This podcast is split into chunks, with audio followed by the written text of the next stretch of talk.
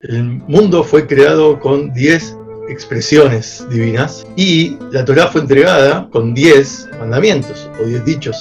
Y ambos están relacionados. Así como la creación fue creada de una manera en la que el creador esencialmente no se pone en manifiesto para darle lugar a las criaturas a existir. Entonces lo que se revela del creador es la chispa vital, ya muy adaptada para que la criatura tenga vida y no se pierda su existencia lo mismo con respecto a la Torah. La Torah, por más que todo fue entregado, y no va a ocurrir de vuelta una entrega de la Torah, todo fue entregado ahí, solo que en el futuro también los sabios fueron deduciendo con los 13 principios para poder interpretar que fue entregado por Moshe y que cualquiera de nosotros también con esfuerzo puede utilizar nuestros 13 principios, poder innovar conocimientos que aunque fueron entregados en forma potencial ahí, los podemos sacar a la luz.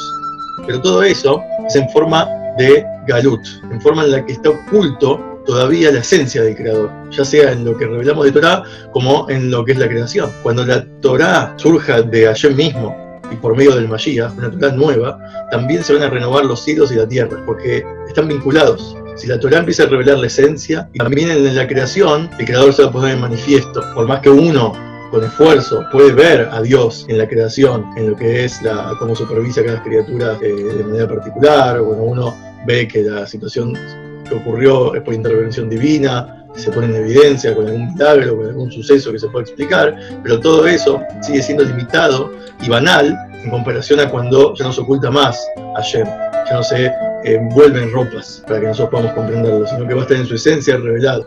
Eso, a su vez, va a ir de la mano con la Torah nueva, que todos los conocimientos que hasta ahora no fueron revelados y que están en modo exilio, van a ser revelados. Esto se llama el deleite de la Torah lo que se va a revelar es el placer de la los motivos ocultos y placenteros.